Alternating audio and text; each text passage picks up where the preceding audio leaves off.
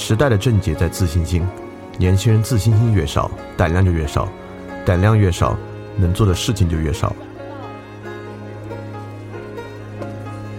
来翻转电台，用知识充实你对周遭世界的了解，培养你的安全和自信心。来翻转电台，用知识充实你的自信。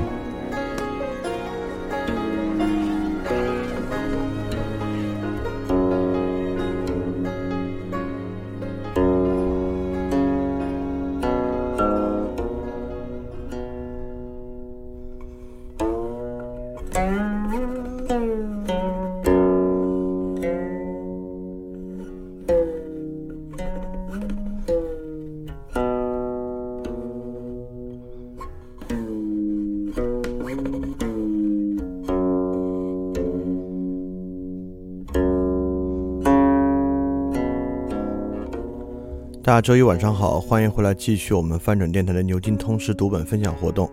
我们今天继续分享中国文学，这可能会是我们分享有史以来最长的一个系列了。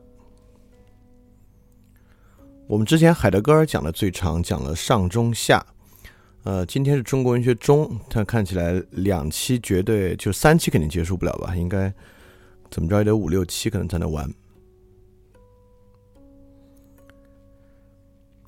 那虽然叫做中国文学啊，这个分享的由头和缘由是牛津通识读本的《中国文学》这本书，但实际分享起来呢，已经远远超出了这本书的范畴。基本原因呢，是因为中国有这个文史哲不分家的传统，所以在这个传统里面呢，当你介绍中国文学史的时候呢，你无可避免的在介绍中国思想史和中国哲学史等等等等的内容。在上的内容里面，我们应该已经看得很清楚了。呃，要理解《诗经》呢，或者说我们如果要理解《诗经》最早先的文本呢，你就需要理解中国历史由巫到礼的整个过程，啊，这也是李泽厚先生提出的一个观点啊。那如果要理解儒家化的《诗经》这本经典呢，就被孔子编纂这个《诗经》呢，你不得不理解一下儒家的思想和观点。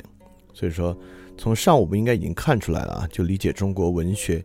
与理解中国思想密不可分的关系。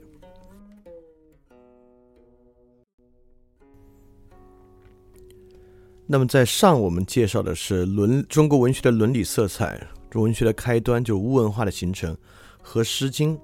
那么今天的部分，我们介绍两位，我们介绍老子与屈原，因为呃，基本上我们是按照年代先后关系来介绍。当然，比屈原年代早的，我们需要介绍到介绍屈原的原因，是因为老子篇幅很长。所以我们插播一个篇幅稍微短一点的，就是屈原。虽然篇幅短，并不代表它不重要。事实上，今天讲老子和屈原呢，有点意思。我们知道木心先生啊，有著名的文学回忆录，陈丹青整理的那本。当然，这本文学回忆录不是一个学术著作，是木心本人对文学和思想史的一个理解。呃，里面的谬误是不少的，但不重要，因为它不是个学术著作。这个书写的相当好啊，也是这个木心先生的美国，向这帮画家、艺术家们介绍中国思想与中国文学，相当相当好。在这里面呢，木心最喜欢的就是老子与屈原这两位。木心基本认为中国只算得有一个哲学家，就是老子。木心也认为中国只算得有一位大诗人，这个人就是屈原。所以木心为什么来这么说呢？那我们今天介绍完老子和屈原，不知道你会不会有一样的看法？所以我们就开始介绍。那介绍老子与《道德经》啊，在我们这个牛津通识读本分享的系列里面呢，还有一个特殊的价值，就是我们之前介绍的可能最重点的一个海德格尔上中下的时候。我们了解到海德格尔晚期哲学的时候，极大的吸收了老子的思想，因此那会儿我们在讲完海德格尔的时候，就会说啊，看我们有没有机会在未来讲一讲老子。因为今天就是这个机会了，所以今天我们就尝试的来讲一讲老子与《道德经》。老子与《道德经》本身并不好讲，嗯，原因我们看《道德经》我们就知道，这本身呢是一篇充满了神秘色彩的书籍。其撰写过程就已经足够神秘，呃，相传啊是老子，当然哦的这个故事大家大概都知道，老子出函谷关，那么守关的县令呢就拦下老子，非要他著书立说才放他不可。所以老子呢就在函谷关写下五千言，不多不少。我我就说的是最神话的那个神话版本啊，就不多不少，正好五千字。然后之后骑倒骑青牛而去啊，因为普通人骑牛骑马，你都是跟牛头冲一个方向啊。老子是倒骑青牛而去。这个倒骑青牛而去呢，有说法是认为老子就去归隐了，有的说法呢认为老子就去自杀了，都有啊。这样的说法是挺多的。呃，当然呢。这只是我我们知道那个时候呢，大多数人物故事具有神话色彩。老子是不是这么神话的写下来这些话呢？现在不可考了。说到这儿呢，可以提提鲁迅。呃，鲁迅有一个很好的短篇小说叫做《出关》，大家可以今天结束之后搜来看看。这个《出关》讲的是老子与孔子的交往与老子出关的经历，讲的是孔子在老子这里求学，老子倾囊相授。啊，老子一旦识到孔子学到自己所学之后呢，就出关与这个尹喜县令啊之之之间的一些故事。当然，如果是你是这一次才参加，或者你没有听上呢，你可能不知道，我们在讲中国文学之前留下了一个问题，就是鲁迅在五四文化革命的时候讲的一个话，他就认为中国文化和中国文学是一个死的文学。即便是积极向上的部分呢，也是僵尸，是死人的积极向上。他就讲西方文学呢是活的，即便是悲观呢，也是活人的悲观。所以鲁迅呢建议大家要多看西方文学，少看中国文学。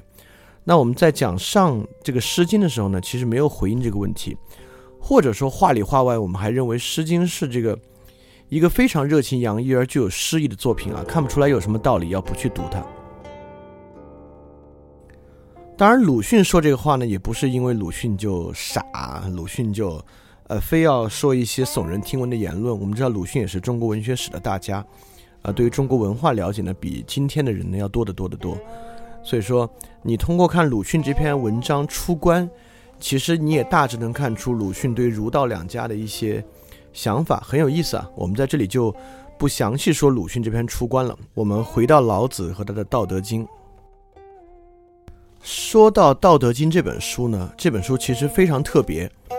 对于中国文学或者中国文献来讲，这本呢是中国在世界文献史上可能呃最浓墨重彩的一部著作。呃，它排不到全世界发行量最高的作品。我们知道发行量最大是《圣经》，可能译了译了好几十亿册啊，等等。接下来《毛泽东选集》啊，译量也是相当相当大的，《指环王》啊，这个也是印量相当大的。《道德经》的印数没有那么多，但《道德经》呢是出版版本最多的书籍之一。那么版本呢能看出人们对它的兴趣。《道德经》大概从一战前后到二战之后最火，整个西方人呢以研读老子的《道德经》，以各种各样的方式解释和研读老子的《道德经》，形成了一股风尚。因此，《道德经》的英文、法文、德文译本的量非常非常大。那海德格尔当时看的呢，就是我我们都听说了，海德格尔当时在德国有一个中国人，专门在在德国研究汉学啊，就传播我们这样过去。海德格尔就是看到他翻译的一个版本，所以这本书在西方非常火。为什么这么火呢？有一方面的原因是因为这本书有无数的阐释方法，也就是说，呃，因为老子的《道德经》写的很玄妙。这个玄妙之机就在于，你可以把它阐释成很多很多样的方面，比如你可以把它阐释成一本人生哲学书籍，你可以把它阐释成一个本体论哲学书籍，像海德格尔做的那样，商战书籍、心理学书籍、夫妻恋爱书籍、呃烹饪书籍、呃人生心得智慧等等等等等等，你都可以从《道德经》里面得到这样的呃一些可能性啊。所以这本书之所以这么火，就是因为。它的写法、笔法，这这里面说到一点点文学的部分啊，因为我们今天还是会说一些文学。它的文学笔法促使它有无穷的可能性。那这说的是对国外，那么对国内呢？对我们，我们对我，其实我们对现在中国文化这本书的影响同样是非常非常大的。虽然今天听这个分享的人呢，我猜只有很不多的人，呃，可能真正读过《道德经》。把《道德经》从头到尾读读完的人呢，我认为可能就没有，可以这么说，可能就没有。但是我们千万不能低估这个五千字的著作对我们文化的深刻影响。我们之前可能觉得啊，我们是罢黜百家，独尊儒术。那么老子呢，算是道家，嗯，或者之后宗教化呢变成道教。那这样东西呢，似乎跟我们这个有点泛儒家化的文化呢，并不相合。但其实呢，老子对我们这个文文化的影响啊，根深蒂固，非常大。呃，我我们不光是看很多人生哲理啊，中国的很多为商啊、经商原则，究其根本看呢，也是《道德经》里面的很多原理。所以说，潜移默化之中，这么几千年沉淀下来啊。在我们的文化底色之上，《道德经》是占据了很重要的一个位置。这里我就自己好好统计了一下，就《道德经》里面出现的成语，一共就五千字啊，贡献了多达我我我不知道我这些统计的全不全啊，贡献了多达五十二个成语。也就是说，老子这个文章每一百字一个典故，我们知道所谓成语就是一个典故，一个四字结构的典故。每一百字贡献一个典故，呃，因为我我对于我的古文知识没有那么多，我没法做横向对比，这是不是贡献典故密度最高的一个文本？但五千多字贡献五十多个成语，想想也应该是了吧。所以这个作品呢，确实是非常重要的一个文本，不管是其内容的普遍性啊，就是我们可以用它在海外的这个火热程度来证明，或者其内容对我们文化和我们每个人。就今天听这样知识分享，每个人的影响呢都是非常非常大的。当然，我们也知道啊，呃，《论语》可能不全是孔子写的，或《庄子》这本书也不全是庄子写的。所以，关于《道德经》的成书时间，因为古典文本一代代传下来啊，中间有人去补一些东西，写一些他自己的东西，夹带私货，量都是很大的。所以，《道德经》成书的时间呢，过去一直有很大的争议。就是这个书的作者啊，就民国初年有很多人，包括钱穆啊什么的，冯友兰啊等等的，认为这个其实是战国末期的人写的，是假借春秋时期老子之名做的，所以认为成书时间呢比《论语》和《庄子》都要晚。所以甚至钱穆就认为呢，这本书其实是在庄子的影响之下写出来的，就庄子那本书，庄子影响之下写出来的。这就反了，对吧？在我们看来，老庄老庄是老子在前，庄子在后。那钱穆认为是庄子在前，老子在后。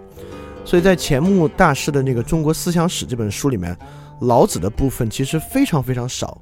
就因为因为他认为他没那么重要嘛，这其实是后人假托庄子之名啊，假托老子之名写的，根根本跟老子没什么关系，所以他没那么重要。但是胡适他们呢，却认为就是春秋时期的作品。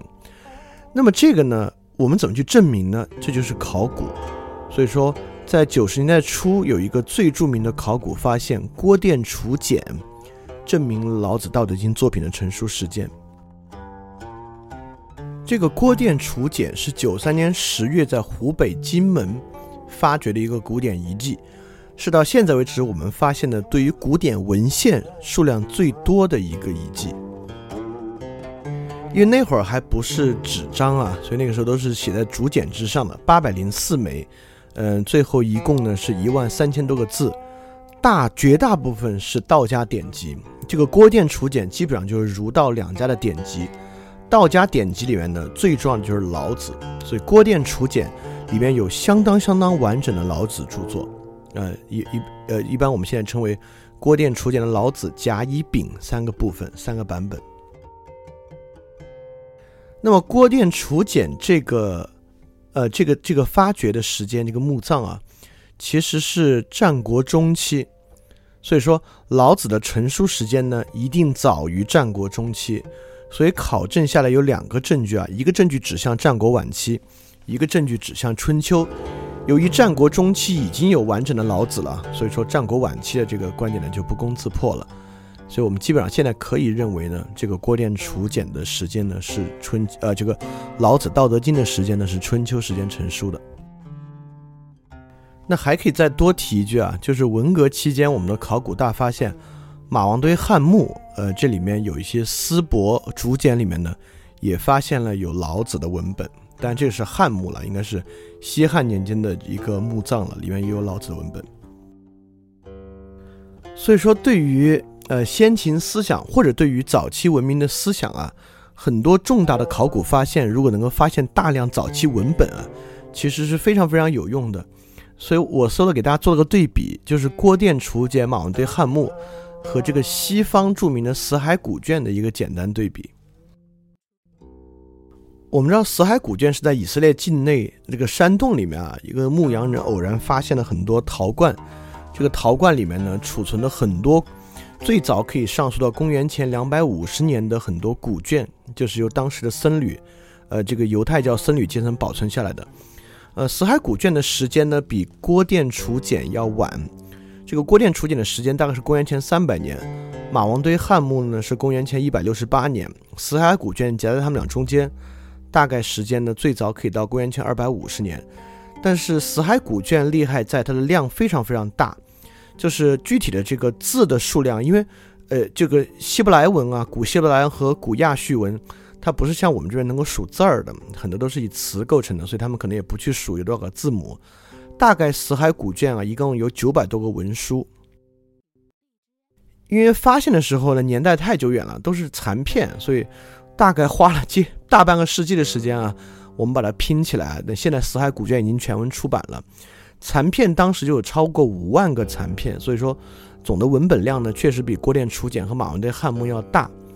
呃，死海古卷包包含了除了旧约圣经以斯帖记以外的基本上全本的旧约圣经书籍，呃，还包括了很多的圣经注释，还包括了很多跟圣经无关的，但是跟宗教相关的，比如说。一些末世预言啊等等的，这是死海古卷的主要内容。那么郭店楚简呢，一万三千字，主要是很多的儒道两家的经典。但那会儿儒道两家经典，我们可以看出，确实很多儒家道家典籍是后世编纂出来的。就那会儿的儒家，呃，典籍呢，都会比较的，呃，就不是后来编好的，是我们现在看到很多儒家经典的某些篇章。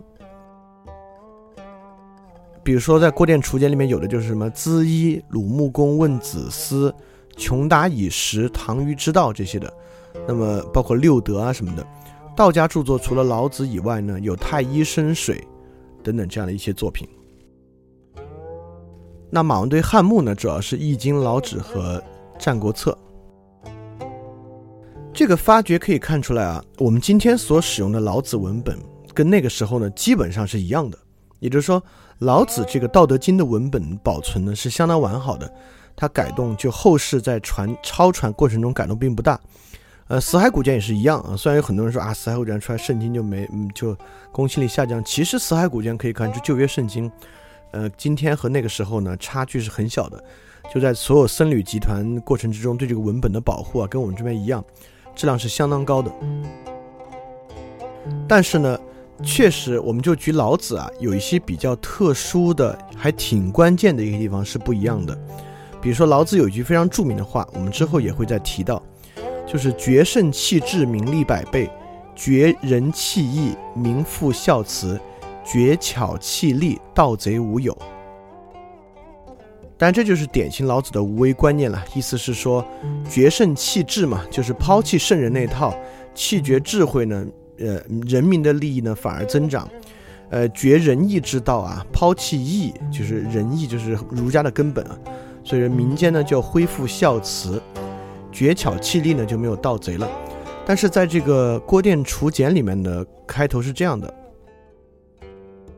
是绝智弃辩，名利百倍；绝巧弃利，盗贼亡友；绝为弃作，名副孝慈。也就是说，现在的版本是绝圣弃智，名利百倍。这里面把提出的圣这一点啊，就圣人圣贤的呃比重要大。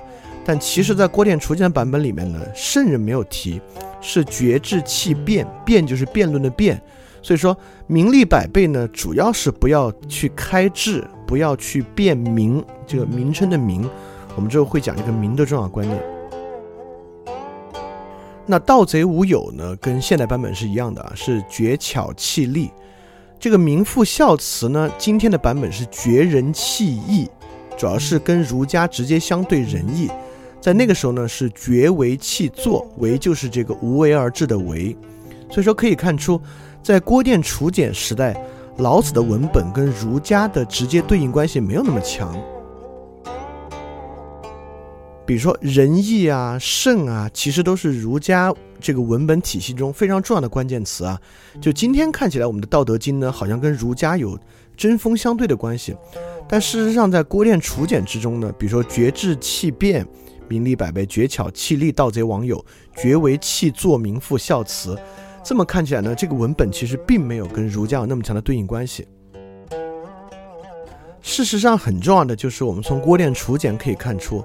至少当时，因为《郭店楚简》不能代表所有春秋或者战国时期的状况，但至少可以看出，在当时的楚国，儒和道两家呢是合流的，是非常和谐的融为一体的。这个《郭店楚简》的主人啊，是楚国太子的老师，就是其实就是他的课本，他平时教太子公书的一些课本。在那个时候呢，儒道两家分别并不大，它是合为一体的。所以今天我们讲道。等我们下次讲孔子、孟子的时候呢，我们再来看，我们现在说起来儒道好像势不两立，他们在什么层面上可以说是融为一体的？好，我们绕了一大圈啊，介绍这个《道德经》这本书的很多背景，它呃有为什么重要啊？它的成书时间啊，包括介绍这个文本本身的一些特点，我们就来说老子和《道德经》。首先，老子是干嘛的呢？老子是一个史官，就是，呃，这个《汉书·艺文志》里面啊，把诸子百家都对应到他的职业。这当然是一个理论啊，是一个很有意思的假设。这个假设里面呢，比如说儒家是以前的治师，道家呢就是史官，每一个诸子百家都对应了一个职业，认为是这种职业发展出来这个思想源流的。所以道家呢就是这么说的。道家者流，盖出于史官，立记成败、存亡、祸福、古今之道，然后知秉要之本，清虚以自守，卑弱以自持，此其所长也。也就是说，为什么道家会有这种呃清虚自守、卑弱自持？比如老子认为上善若水啊，就是弱是比较比较好的，而不是要强。之所以这些呢，就是因为道家他记史啊，记这个历史。他看到成败祸福之道了，所以说才知道啊，这个清虚自守、卑弱自持是好的。这里我们要说一句啊，如果你听过上的，你当然明白，这里这个史官的史不是我们今天讲的历史的这个意味，因为我们也知道，早期的人类为什么要记载历史呢？其根本的动机是为了占卜的记录，也就是说，早期的历史不是我们今天这样的。什么时候谁做了什么，发生了什么事情啊？这样的一个，呃，以人为核心的编年史。早期的历史呢，其实是一个占卜史，大概呢是天象运行的记录，有点像天文记录在里面很重要的。第二，每一次占卜占卜了什么，发生了什么，这是很重要的事情。所以说，史官啊，知道这个成败兴亡，指的还不是知道了发生了什么成败兴亡之事。而是知道成败兴亡，以及成败兴亡与占卜复福祸的联系。所以，我们完全可以把这个老子啊和道家想象成当时的一种自然科学家。当然，这个“自然科学”这个词，这个科学指的还不是我们今天科这么说吧？那就不叫自然科学，把他们称作一类自然哲学家。也就是说，如果当时的这个自然啊是化作占卜里面的因果律。而留存下来的占卜之中的因果律，这个自然与政治事务、呃医疗疾病等等的关系，天象的关系呢，就是由史官所掌握的。所以史官历来啊具有这样的传统，看透了这个自然哲学与世间之事的道理，因此呢，这个东西呢就形成了道家，它是来源于这样的思想源流。所以这个老子呢，在当时是很有影响。呃，因为在《史记》啊，呃，因为《史记》当然孔子是最厉害的，有本纪；老子、韩非呢是传啊。这个司马迁写了《老子·韩非列传》里面，他讲老子呢，主要的一个事迹啊，是老子与孔子的一次接触。我们知道司马迁很严谨的，《史记》里面大多数事情都是有史实依据的，也就是说，孔子跟老子呢确实生于一个年代，孔子呢还见过老子，发生的是这样的一个事情。就孔子呢，因为老子是史官嘛，史官肯定也记载了不少关于这个周礼啊，就礼仪仪式的事情，所以孔子呢就将这个问礼于老子，问老子一些跟周礼相关的事情。老子呢说了这么一个话：“子所言者，其人于古皆已朽矣，独其言在耳。且君子得其时则驾，不得其时则蓬垒而行。吾闻之，两股深藏若虚，君子甚得容貌若愚。去子之娇气与多欲，态色与淫志，是皆无益于子之身。吾所以告子，若是而已。”这如果用白话说呢，大概意思就是说，你刚才所讲的那些人啊，这些人都已经不在了，但是他们的言论呢，他们的言辞呢，我们还记得。就所以说，君子如果得意的时候呢，就进庙堂；不得意的时候呢，就披上这个蓑衣啊，就是就是独自踱步。所以说，我就听说啊，呃，有很多钱的人呢，他们看起来呢像是没有钱。君子有极大的品德呢，看起来呢像是一个很愚蠢的人。所以说，你要放下你的娇气与欲望，你的这个表面上的这套态度与你的这个野心，这个对你是没有什么好处的。我给你讲的就是这些。大概老子给他讲的还是这个无为之道，这这这些事情啊。所以孔子回去，这个弟子就问他啊，说你你今儿不是见老子了吗？老子怎么样啊？孔子就说：“鸟五知其能飞，鱼五知其能游，兽五知其能走。走者可以往，游者可以为轮，飞者可以为赠。至于龙，吾不知其乘风云而上天。吾今日见老子，其犹龙也。”意思就是说呢，就是鸟我知道它可以飞，鱼我知道它可以游，这个野兽呢我知道野兽可以走。如果可以走呢，就可以用网去捕它。如果游的呢，就可以用也可以用渔网去网它；这个可以飞的呢，就可以用箭去射它。至于龙呢，我们不知道龙那个乘风上天能飞多高啊。所以我今天见到老子呢，这个人呢就像是龙一样。所以可见孔子对老子还是有几乎是最高的评价了，这就是当圣人一样评价了。所以说，鲁迅写的那个就出关之中，孔子求见老子，也不是没有道理和基础的。但这个老子为什么叫老子呢？因为老子我们知道他叫李耳，名旦，所以叫李耳或李旦，跟这个老好像没什么关系啊。所以老子者呢有一个说法，就是因为他老，因为说老子可能最后活了两百多岁。呃，这个说老子老有什么重要性呢？其实很重要。呃，我我们知道犹太教传统里面，如果你去读圣经的这个旧约全书啊，你会发现早期犹太教君王呢也都很老。要就是随随便便活一两一百岁、两百岁、三百岁，生了好几十个孩子这种也很多。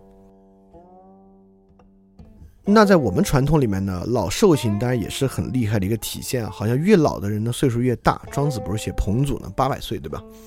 老子呢也是这么一个人。老子看起来呢有两百多岁，这个两百多岁跟这个犹太教传统里面很早期的那个以色列人啊也是两三百岁。其实这个在这里面都很重要。首先，对犹太人而言啊，这个圣经呢是神圣文本。神圣文本的意思啊，就是说里边都是真的，你不能质疑神圣文本的真实性。也就是说，那你就要问个问题了。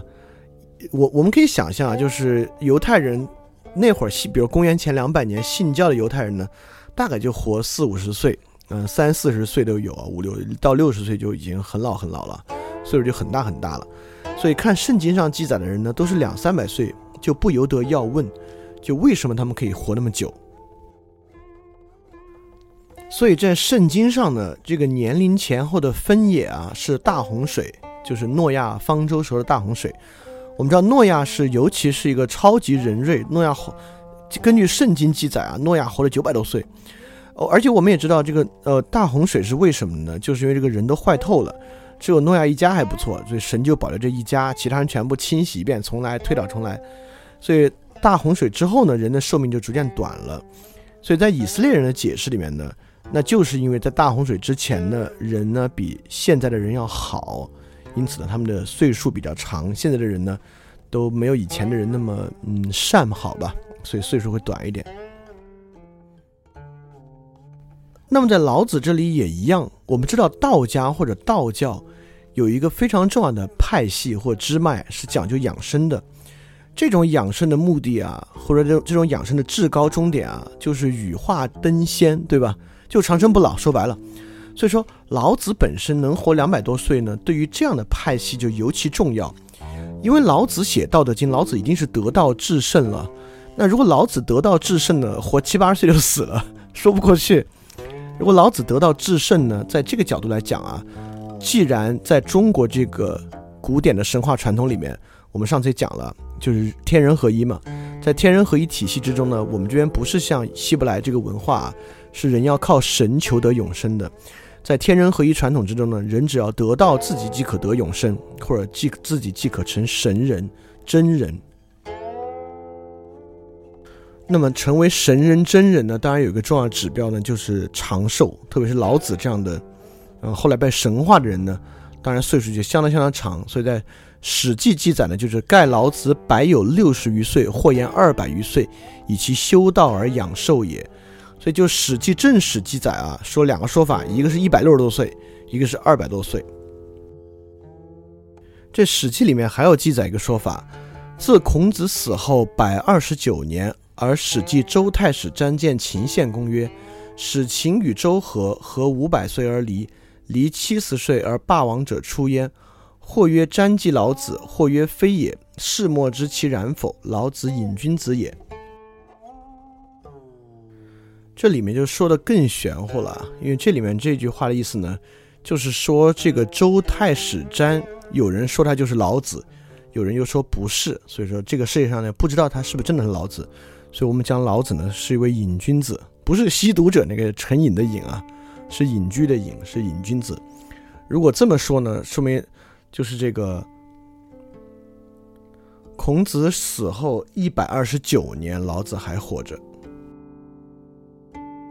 但是又有另外一个证据，就是《庄子养生主》里面有一篇呢，明确说了老聃之死。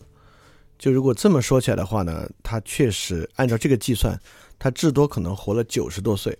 对，所以关于这个老子的这个寿数啊，我们就考据到这个地方。但这个寿数呢，对于道家，尤其是对于道教呢，是极其重要的。那为什么老子能够得道？这个道是什么？我们就从老子作为史官这点讲开来。这个呢是个很重要的文本，透过这个文本呢，我们可以更好的理解道、史与道，特别是理解道到底是什么。这是龚自珍对于史家的一个话，他讲史家是这么讲的：就这个史家得他的至高境界是什么样的呢？就这个史家之尊啊，非其直语言，思谤誉之位，尊其心也。意思是说，不是因为他啊掌握了这个写史的权利，能够为一个人的功名来做定论，而是因为他的心。那这里接着说，心如何而尊呢？叫做能入。意思是说，这个心高在哪里呢？就为什么为什么他他他他高明呢？高明在何处呢？就差不多他能入，这个入就出入的入，它当然是一个一个对子啊。这里讲入呢，之后就讲出。什么叫史官能入？就叫做天下山川形势、人心风俗、土所宜、性所系、国之祖宗之令、夏代史吏之所守。意思是说，就所有这些大的没边儿的东西啊，包括山川形势啊、人心风俗啊。这个呃宗族之令啊，这些东西呢，皆如言其家事，可谓能入矣。就是，呃，我们如果用今时今日的话说呢，我们可以说史官有同理心，就史官讲天下大事，就跟讲自己家事儿一样，所以叫能入。所以这里讲啊，呃，尊其心也，心如何而尊能入？如果你用同理心来理解呢，确实还还还真是一个挺好的理解。就龚自珍讲史官如何能入，就是史官能将天下大事和所有国家的事、其他人的事儿说的像自己的家事一样，所以说有这个同理心呢，他就能入。那么当然能入是一方面，另外一方面厉害呢，叫能出。出厉害在哪儿呢？呃，就还是刚才那套啊，山川形势人心风俗，最后落到呢，辟由人在堂下，豪调舞歌，哀乐万千，堂上观者肃然具作，霹雳而指点矣，可谓能出矣。意思呢，就是说一个人啊，在堂上观歌舞，就是非常动人的歌舞，但他就坐在堂上呢，肃然而坐，所以说能够非常以平常心客观的指点他，就叫能出。你看，这就形成了一个二元的一个对子啊。我们知道，在道家学说啊，老子、庄子里面全是这种二元对子之间的空间。一方面说呢，什么叫入？就是天下那些大的没边儿的事儿，他都当家事儿一样的，叫做能入。什么叫能出呢？就是在他身边发生的事情，他可以像非常客观的对待他，就叫做能出。所以就是这样的人就厉害在这儿。那有大出入焉，出乎始，入乎道。欲知道者，必先为始。哎，这里很重要了，就关键点都在这儿，它是有一个先后关系的，也就。这种人呢，能出能入，而且不是普通的出入，大出入就是大出而大入。出乎始，入乎道。欲知道者，必先为始。我们知道出的部分呢，是把发生在身边的事儿客观看待，所以先是出乎始，你先是能把这些事儿先客观看待，知道这些事儿，然后再入，当做自己的事儿一样，就入乎道了。所以说，欲知道者需要先为始。我们知道史官做的事情呢，就是不以自己的意志为转移啊，你在维持这个道统的继续，你能够客观的去评断君王做的事情啊，这是史官的一个重要性。所以史官呢，一方面是在，呃，出，就是能，呃，自己像像是个自然一样，自己像是一杆秤一样，在公平的对待这个事情。那么正是因为这样呢，你就可以入，你才知道言其家事一样，你就能够得道。那我们就要问个问题了：那如果我是一个史官啊，我如何能够做到公平的评价一个事情呢？那就说明我心里啊有一个标准，或者史官群体渐渐有一个标准。当然，中国是一个民本主义文化，标准就是人民好不好，以民为本嘛。那也就是我具备了一个。以民的幸福与守来判断君王行为善恶的标准，这就是出。那入在何处呢？怎么叫做如言其家事能入呢？也就是说，史官能评断之后，史官啊还要知道他们为什么好，为什么不好，就像知道你家里人何为好，何为不好一样。所以史官就厉害在这儿。如果我们讲啊，儒家是自己有一个主张，这样可能会好，呃，它是声明式的。那么史家呢，至少在这个角度之上，看起来呢是洞察了其根本道理。所以说，为什么史家就孔子说起话来呢，都是像一套教化的语言，呃，应该这样，应该那样，要去做这个，要去做那个。老子说起话来呢，都是一个叙述性的语言。就这个是这样，那个是这样，这个就会这样，那个就会那样，就像个科学家。说起来就就是如果我们要比喻的话，像个科学家。所以我们可以想象，这就是巫术的理性化。就巫术呢，最开始当然没什么道理啊。巫术就是你这么做呢就会下雨，你那么做呢就能治病，这么做呢这个文明就会好，这么做呢打仗就会赢。当然史官久而久之，不仅能评断，还知道其背后的道理。这个东西呢，就理性化了，所以说道呢，其实就是史官的理性化，是了解了巫术背后的这个道理。所以老子的《道德经》呢，写的就是这么一套道理。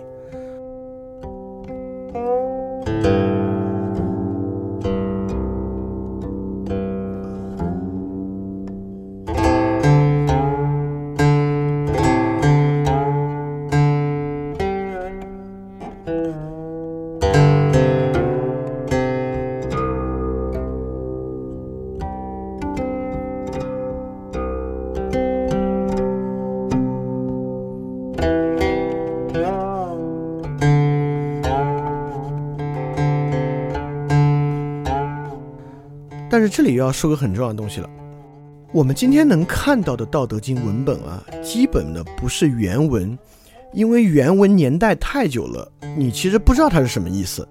所以我们一般看《道德经》呢，是看到的注释。但注释，比如说我们我们看于丹读《论语》呢，我们就可以想是于丹注释的《论语》，他告诉你这话这个意思，那话是那个意思，对吧？那老子的注释很有意思，在历史上呢有很多种不同注释它的方法，可以看有什么样的人呢从老子这里获得了充足的养分。第一个呢是张道陵的这老子的注释本很多啊，就像老子的译本一样，量是很大的。这是几个最重点的版本，一个是张道陵的这个《老子想尔注》，《老子想尔注》这个张道陵就是这个道教五斗米教的五斗米道的这么一个教宗吧，或者这个这个教历史上的一个重要人物。所以，比如说在他对于《道德经》的注释里面呢，就直接讲这个气具形为太上老君，所以在他们的看法里面，老子就是道本身。就神话了，所以老子的实体化呢，就是太上老君。所以太上老君跟老子呢，至少是两位一体。这这是我戏谑的话了。但我们可以说，这个《道德经》啊，有一个注释路径呢，就是将其神化、道教化，形成一个宗教，就像张道陵的这个《老子详耳注》。那我们也讲啊，这个道家道教呢，讲养生，怎么怎么着就可以延年益寿。我们我们今天我们能听到的很多。呃，养生道理啊，包括太极拳，包括什么辟谷之术啊等等的，都可以说是来源于道教或道家。那这样的注释路径呢，基本上是很著名的，就是和尚公张句。这和尚公呢是一位隐士，所以不知道到底是谁。呃，反正有这么一个人吧，叫和尚公。这个和尚公其实是当时很多高人的一个统称，就和尚的一个人嘛，生活于和尚，当然厉害了。所以这个和尚公张句对《道德经》的注释呢，就是一个养生注。把它当做一个养生书籍，怎么样可以延年益寿来住的？这个现在听起来很没道理啊，显得挺低级的。但我们可以想象，在一个人们确实相信自己很可能能够因其身体好而长生不老，或者因其身体好而生出某种超能力的年代，就孔子作为一个极端政治化的，就是儒家啊，作为一个极端政治化的社会正统。道家走向个人修炼呢，也是实实在是可以理解。那这个东西，这个这个路径和道路啊，直到今天还有非常非常多人是相信的，包括，呃呃，很多在这个周末啊选择去习禅定，虽然是佛法，一禅二禅，最后可以生出一些神通的东西，其本质上呢，更像是一个道家的传统。这应该都是明朝儒释道三教合流之后新出的一些新玩意儿。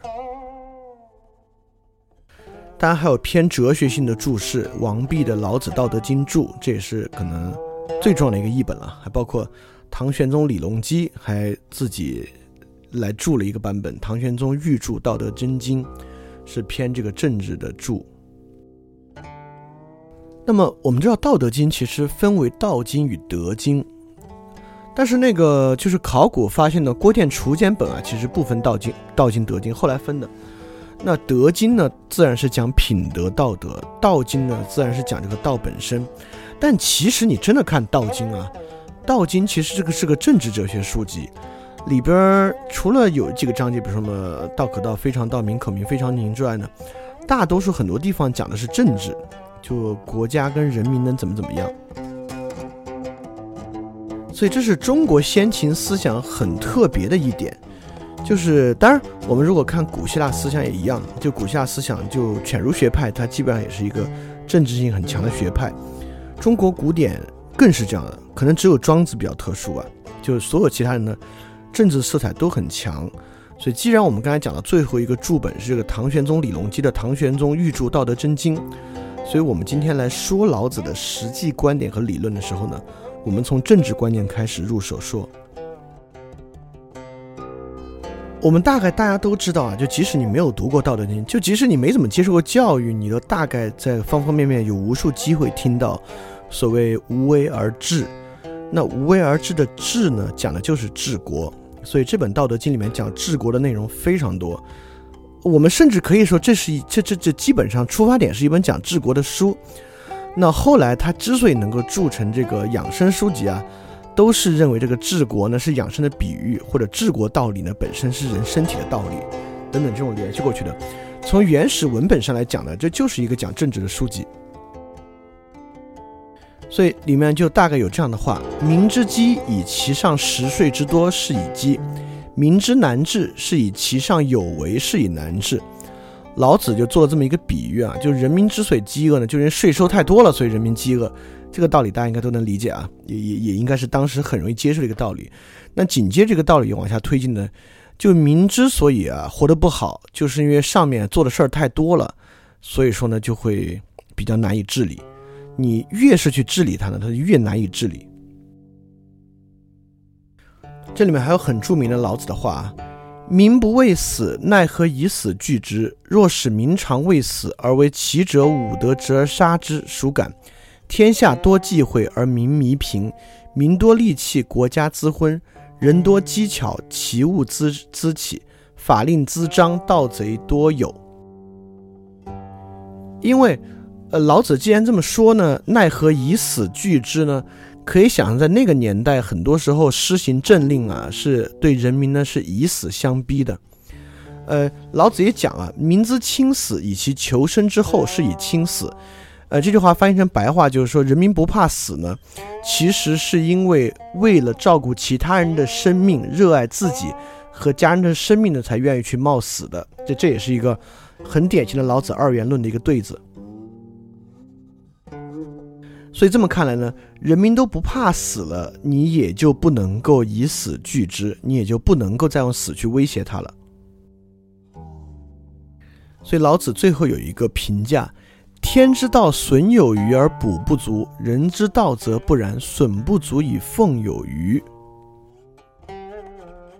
所以老子就说，天之道啊，我们可以把它当做是一个平衡，损有余而补不足呢，就是。呃，它损害那些多的，而补那些少的，就是它是天道的原则。人之道的原则呢，损不足以奉有余，就是它让那些少的更少，而去补那些多的。当然，你你如果现在用经济学的一些术语，就解释是马太效应了。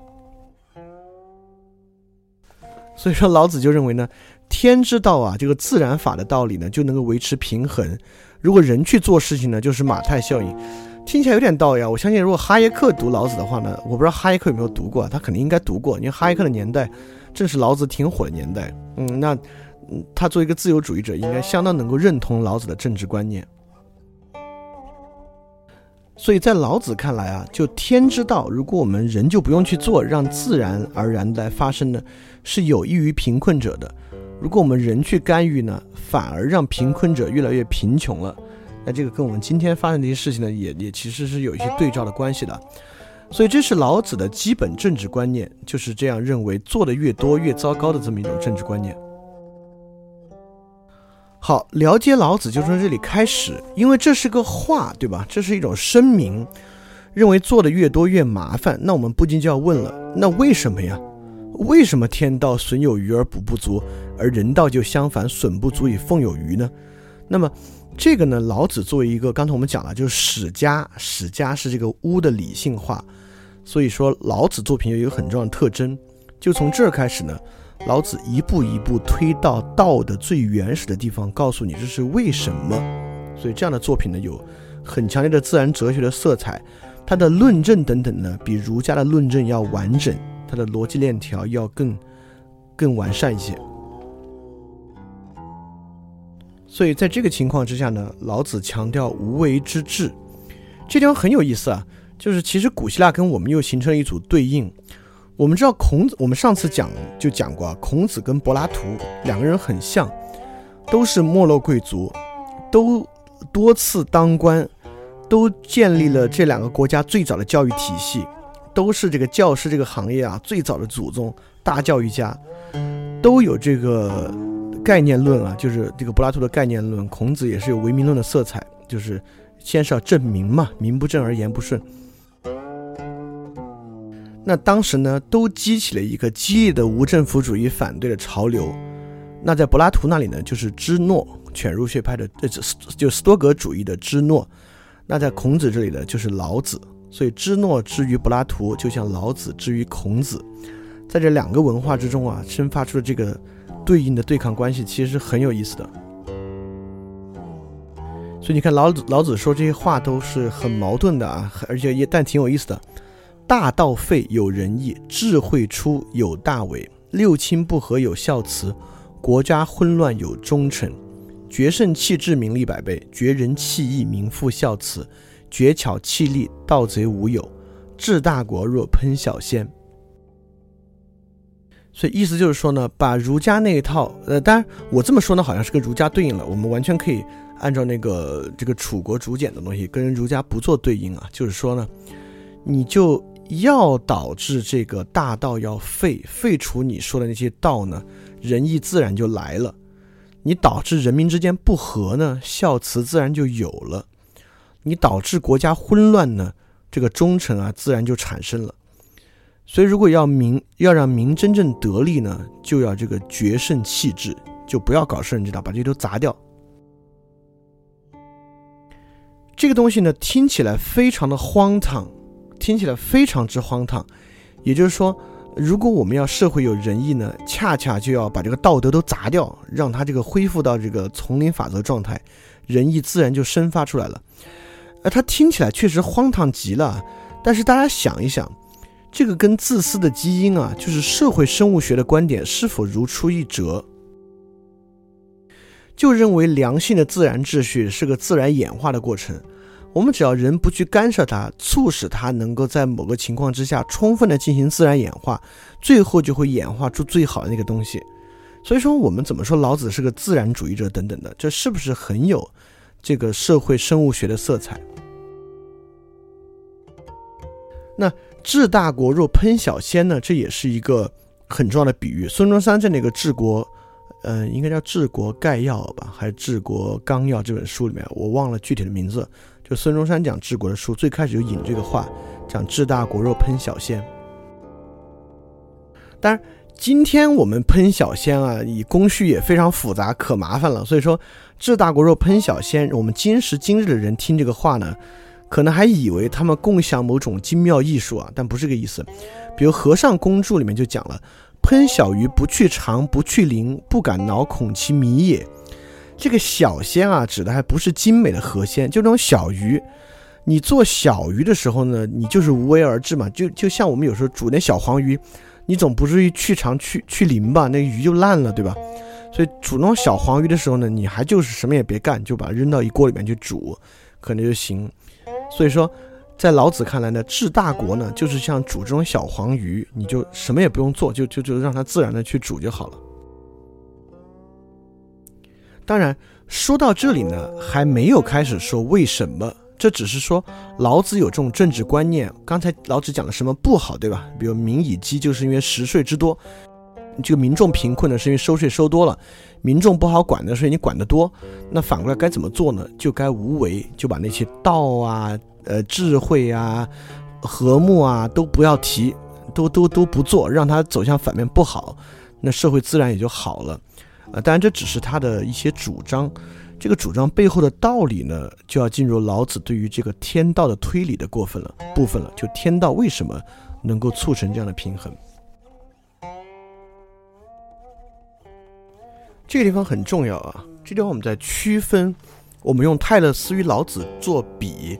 来区分老子哲学的基石在讨论什么问题，因为你只有明白了这个问题，才能够真正明白老子的观点和他的哲学讲的是什么，他的思想是什么。那么与他作比的呢，就是这个哲学之父古希腊哲学家泰勒斯，当然他最著名的话就是“万物是水”。那么老子呢也提万物，老子提“无名天地之始，有名万物之母”。那这两个人的观点有什么区别呢？在这个区别之中，我们会发现老子的关注点是什么？那泰勒斯讲万物是水呢？他自然讲的是万物的本质是什么？当然，他们那会儿有四元素，有有各种元素说，不一定是四元素啊，大概也是什么水土啊、气啊之类的，灵魂啊什么的。那万物是水呢？泰勒斯自然有一些推演，就为什么？呃，水是基本啊，为什么土不是基本？为什么气不是基本啊？为什么最后都可以被水生出来啊？等等，做这些推论。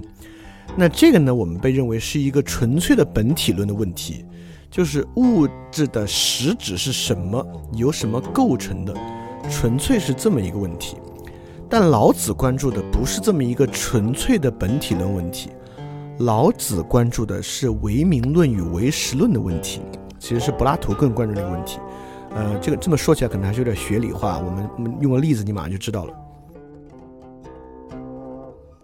柏拉图做了一个这样的分辨，就是桌子这个东西，我们有三个，一个是实际上的一个桌子，就摆在面前这个桌子；第二个呢是画在画里的一个桌子；第三个呢是桌子这个概念。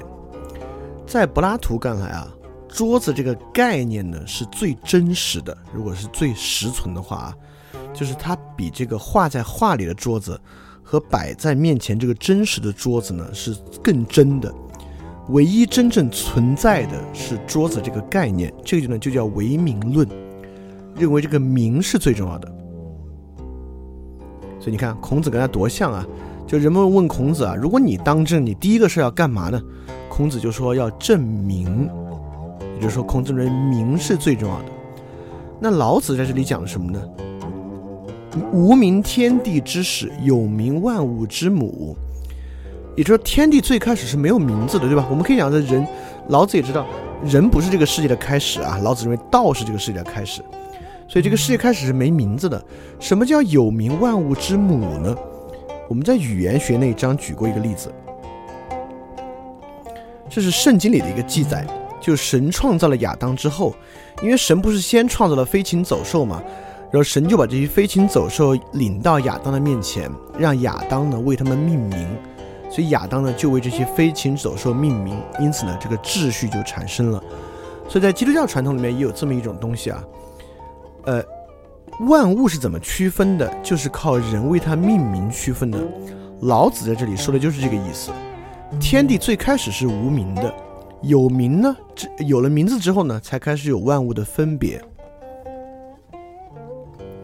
也就是说呢，有是从无里面生出来的，或者老子在这里认为呢。名比实要晚，最开始的实呢是无，而有呢是无中之后的。所以说这里面我们还不用完全去深入老子说的是什么，我们之后会细讲。这里面我们要知道就是他跟泰勒斯的分别，就两种哲学视角的分别。泰勒斯想的是世界的本质是什么，为什么是？老子呢还是更关注名实之争，就到底名是根本的。还是实是根本的，或者说老子在关注，如果我们以名为根本啊，名会不会有什么问题？好，我们就立即来看老子怎么来看这个问题了。就是老子的天道观，就是呃，当然道是最根本的，对吧？我们命名最根本的玩意叫道，那道呢？那会儿的比喻大概是天。呃，这个天呢，在老子之前呢，有这么一个一系列的比喻啊，比如说我们看《诗经》里面的一些话，呃，《诗经》大名叫做“有命自天，命此文王”，就天命观嘛。中国古代那个君王都有天命观，天命轮回嘛。天命不在这儿呢，就要换朝代了；天命要在你这儿呢，你就万世延续。所以“有命自天，命此文王”，或者说地位文王。意思是说呢，天是有意志的，就天意志来看啊，你有没有这个命？比如说《诗经》里面也说：“敬天之怒，无感细欲；敬天之余，无感驱驰。”这里面呢，也是说天是有喜怒的，对吧？所以你要敬天之怒，要敬天之余。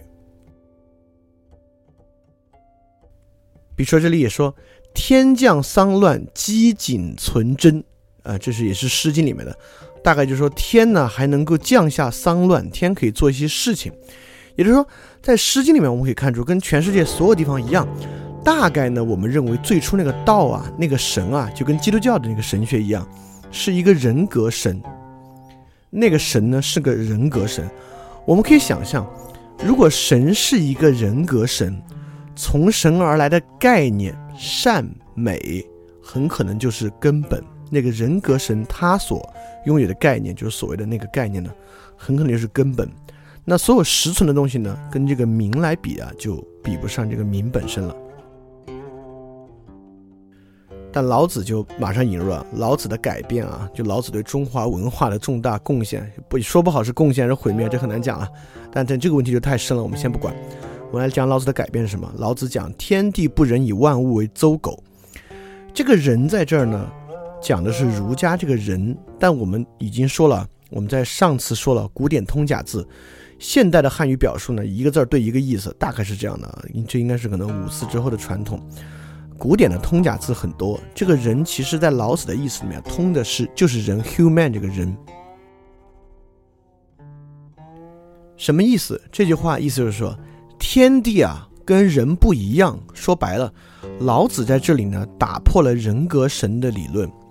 老子认为呢，道存在，那个道是个特根本的东西，道本身有道自己的规律，但是呢，它跟人不一样，它没有喜怒哀乐，它不会有它自己的意志。所以天地不仁，以万物为刍狗，这就是老子一个振聋发聩的话。这个呢，就将原始的天神天命的观念推到了一个自然主义的自然法的观念。在这个自然法观念里面呢，也有两种，对吧？比如说，现在科学家当然认为没有人格神的存在了，那科学家当然也认为自然规律存在的。但在科学家看来，自然规律是被动的，对吧？就自然规律不会主动去做一些什么事情。我们只要运用自然规律呢，运用被动自然规律，我们人倒是可以主动做一些什么事情。但老子的天道观呢，跟科学主义语境之下的自然规律呢还不太一样。老子的天道观里面呢，这个天道呢是积极的。如果你知道一点基督教的自然法观念啊，霍布斯什么的，霍布斯就会有这样的观念。在这个情况下呢，这个自然人自然规律本身是积极的，这个自然呢本身在做一些积极的改变与运作。老子就说：“有物混成，先天地生，寂兮寥兮，独立而不改，周行而不殆，可以为天下母。吾不知其名，自知曰道。强之名曰大，大即是，是曰远，远曰反。故道大，天大地大人亦大。狱中有四大，而人居。”而人居其一焉，人法地，地法天，天法道，道法自然。就著名的“道法自然”这个话就来这啊。这个积极的天道观，我们用白话文讲，就是大概这么一个意思。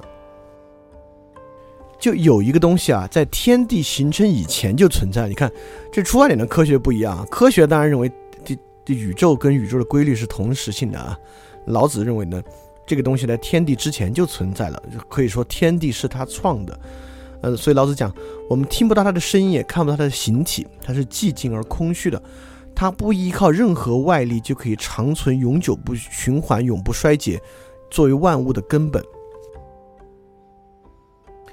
我们不知道它是什么，所以勉强把它叫做道，再给它勉强起个名字叫大，就因为它广大无边而运行不息。所以说呢。就人就是这个天之中的之一，人呢效法地，地呢效法天，天效法道，道不效法人为，道就是自然本身。老子这个话就是这个意思。所以他跟科学家讲的科学规律呢，确实还不一样。因为有很多科学工作者认为老子是一个科学思想的人，还不是。在这个基础上呢，老子的天道观呢是一种积极的天道观，而不是一个消极的天道观。这个积极的天道观呢，就会带来一个最根本的改变。因为你想，如果是消极的天道观，自然规律在那儿，如果我们不去发现它，不去利用它呢，我们就没法儿。所以我们要去发现这个原子结构，发现裂变聚变，去建造核电站。那老子就认为，既然天是积极的，我们就应该不做什么。它就会自然而然、积极的带着我们走向一种好的生活，这就是无为之道的基础。为什么可以行无为之道？就是因为天本身是积极的，它在做很多事情。所以在老子看来呢，道常无为而无不为，就是这个天道看起来什么也没做，但他什么都做了。这个东西呢，我们上次也讲过啊。无在道的观念里面通巫通武，也就是说，在巫术仪式之上，你并没有看到神，但是呢，你实际做成了事情，所以这个无为而无不为呢，就可以看作这么一种张力的抽象化的表述。老子还有个很著名的这个话，就是“三十辐共一毂，当其无，有车之用；言之以为器，当其无，有器之用；凿户庸以为室，当其无，有室之用。故有之以为利，无之以为用。”也就是这个车的辐条啊，你把它箍在一个箍子里边，这个车的辐条虽然是空的呢，但是它反而可以用。就你做一个这个装东西的器皿啊，正是因为这个器皿中间是空的呢，所以你可以装东西。或者你建造一个房子，正是因为这个房子里面是空的呢，你可以住。所以老子在这上面呢，就在说，你看起来是空的呢，其实有用。但这个听起来有点诡辩了啊。所以这就是无为的道理，就是那种看起来空的东西，其实最有用。呃，当然，老子的学说是比较玄妙，正是因为这个玄妙呢，它能被解释、注释为不同的东西。但是对于这个无本身呢，它到底是怎么个无法，老子还是说了的。呃，有这么一句话：“视之不见，名曰夷；听之不闻，名曰希；博之不得，名曰微。此三者，不可致诘，故混而为一。其上不昧，其下不昧，神神不可名，复归于无物。”是谓无状之状，无物之象，是谓恍惚。如果用白话文做解，大概就是，呃，我们把看不见的东西叫做疑，把听不到的东西叫做希，把摸不到的东西东西叫做微。这三种东西呢，如果它处于疑、息、微的情况之下呢，你就说不清楚是什么了，现在就混而为一了。所以它上面呢看不到光明，下面呢也不是阴暗。很朦胧，没法形容，也没有形状，也没有现象。我们把这个东西呢称为恍惚。我们更简单的说啊，就是一种若有似无、若明似暗的一种混成状态。老子认为呢，所谓无，指的就是这么一个混合的状态。如果你听过海德格尔中和海德格尔下呢？你应该立马就理解这样说的是什么了，因为海德格尔也讲了无，海德格尔讲这个无呢，恰恰就是从老子这里引申出来的。当然，海德格尔讲无呢，在逻辑上推得更明白，这是跟海德格尔的真理观念跟那个去蔽遮蔽的观念，呃，混合在呃不是混在一起啊，就是在那个地方揭示无的道理的。没关系，如果你不知道呢，你也可以之后去听一听，你听那个呢，可能对于理解无就会更有用，它就是那个意思。这个无指的还不是什么也没有啊，指的就是这么一种混合、恍惚的状态。所以无指的不是没有，在这里呢，其实无在老子的观念里面，你看这就立马看出之前区分的作用了。老子是唯名论与唯实论的这个呃提出者，这个问题在中国这历史上问问出这个问题的人。所以这里无指的更多的是无明、无明显的界限、无明确的说法。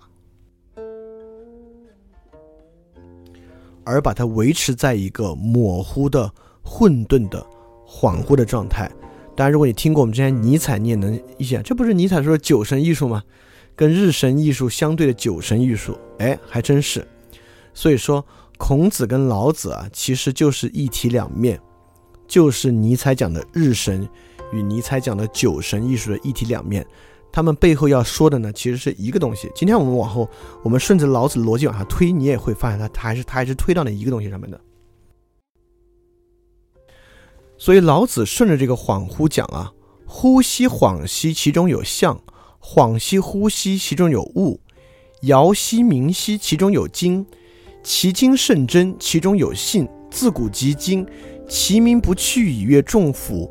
吾何以知众甫之然哉？此以此。也就是说，恍恍惚惚之中啊，才有真现象；恍恍惚惚之中，才有真的物。所以这个东西呢，里面才有精，就是它最精华的东西。这个精华东西呢，是真的，是可以信的东西。所以说，从古至今，有什么东西是可以不去其名而被我们看到的？是没有的。在老子看来，如果这东西有名呢，就阻碍我们看到它的真相。所以道这个东西啊是没有固定的实体，或者在这里可以更进一步说，没有固定的名称的，但是呢，它却有形象，就是这么一个恍恍惚惚的形象。所以这里老子其实进一步说，在这个名实之争之中，我们如果给他一个明确的名，给他一个明确的形象呢，就不好了。要维持这个恍恍惚惚的状态。就海德格尔在这里一再出现，我在说这些话的时候，当然老子远远早于海德格尔啊。我应该在讲海德格尔的时候来讲老子在这里一再出现。但是我们知道老子是一个绝对不是一个普通的反叛者哈。你们儒家说有名，我就我就反而说无名不是。就老子呢是一个啊，他的哲学观念非常完善的一个人。可能所以说木心说老子是中国唯一的哲学家，有一定的道理。所以老子是不是完全反对名呢？当然不是，因为老子也说了嘛，有名是万物之始。那怎么有名才好呢？所以老子说。道常无名，朴虽小，天下莫能成。侯王若能守之，万物将自宾。天地相合，以降甘露。明末之令而自云，使至有名，名亦既有，夫亦将知止。知止可以不殆。辟道之在天下，由川谷之于江海。意思呢，就是说道啊，是这个无名而质朴的。虽然看起来很小呢，但是天下也没有谁可以让道来服从。就如果王侯以道的方式治理天下呢，百姓就会自然的呃这个云之就归从，而且就能够均匀的就是平衡吧。所以说，呃，治理天下就要建立一个体制，就是他说了，使治有名嘛。老子也并不说治理天下就要完全无为，民意既有，夫亦将之止。也就是说。当有这个名之后呢，就要知道适可而止。所以说，老子不是说完全无名，因为有名万物之始，你怎么着治理都需要一个制度。有这个制度之后呢，就知止可以不殆。这个东西啊，跟现在的自由主义，就哈耶克的哈耶克他们的自由主义观点呢，就完全是一套。就哈耶克不是一个无政府主义者啊，哈耶克作为自由主义呢，他当然认同现代国家观念等等的。就国家就需要适可而止的治理，就以最小的限度适可而止的治理。所以说，很多人说老子是无政府主义的者的先驱呢。从这个点来看呢，老子可能还不是个无政府主义者。当然，老子还明确的说了什么叫适可而止，这一点呢，呃，我们今天来看可能有点难以理解了，就难以认可老子这个话。老子这么说的。古之为治者，非以民民，将以愚之。民之难治，以其智多，故以智治国，国之贼；不以智治国呢，国之福。这话的意思是说，古代治理国家呢，不是让人民啊去明了，反而呢，就要要让他们保持这种，不是愚弄他们啊，要保持他们这个玩愚的状态。所以文民啊，为什么难以治理呢？就因为他们知道太多了。所以说，如果我们要以知识治国呢，这国就糟糕了；就如果不以知识治国，不教他们知识呢，这国就好了。所以说，当然这里面愚呢，你有两分解释：一分你贬义解释呢，就是要让人愚蠢；褒义解释呢，你可以想象为让人保持那种原初的纯真状态，就比较好治理一些。这老子当然这里说了，为什么这个人有知识就不好了？他说了，五色令人目盲，五音令人耳聋，五味令人口爽，驰骋田猎令人心发狂，难得之货令人心慌。也就是说，一旦你分辨这个五色、五音、五味之后呢，这个人心啊就乱了，就真正的问题就出来了。因此，这里说智啊。就是这种区分，这种区分本身不好。如果你教给人们这种区分呢，你就很难治理。就如果群里有熟悉或者知道一点点这个有一个灵灵灵修啊或者灵性的这个大智者，当代的克里希纳穆提，就克里希纳穆提有一个观点叫，我们之前其实讲分享起来讲过，就无知之知，就是他他他他的这个翻译的话这么说的，就智慧呢可以运行在知识之上。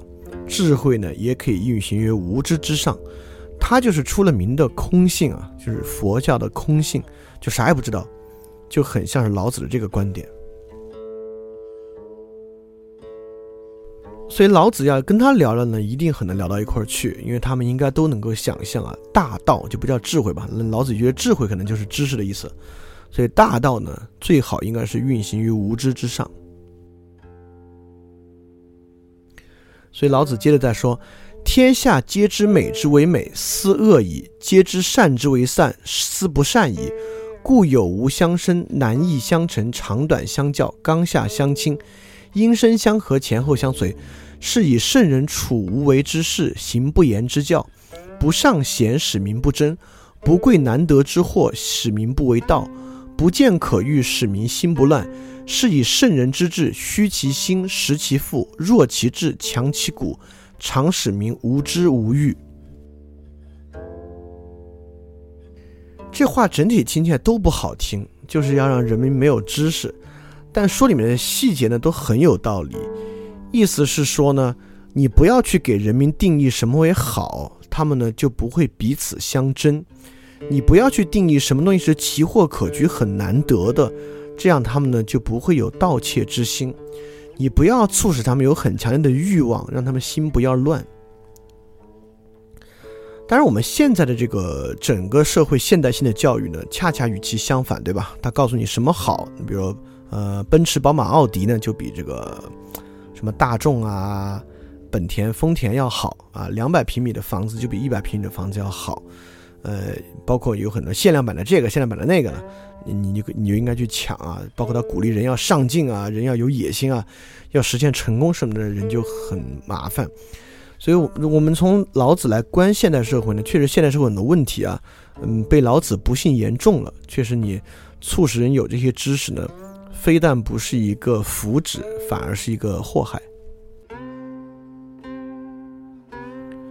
所以，如果你不知止呢，就是如果你，呃，继续扩大这个民的分辨呢，就会产生很多问题，人民呢就会出很多的问题。